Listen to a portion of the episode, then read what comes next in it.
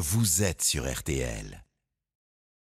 Il aura passé 20 ans au pouvoir. En 1990, Abdelaziz Bouteflika était l'homme providentiel. Il a sorti l'Algérie de la guerre civile.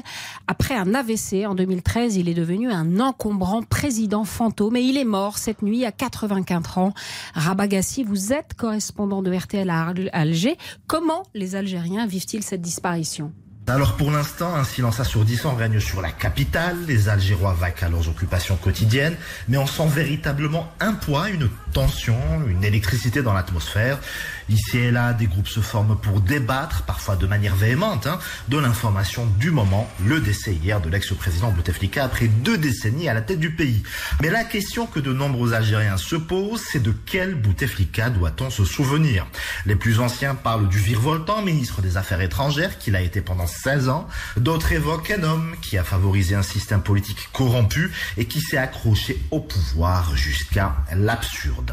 Côté média, l'information du décès de Bouteflika est tombée tard le soir. La majorité des titres de presse qui paraissent le week-end n'ont pas eu le temps de modifier leur une.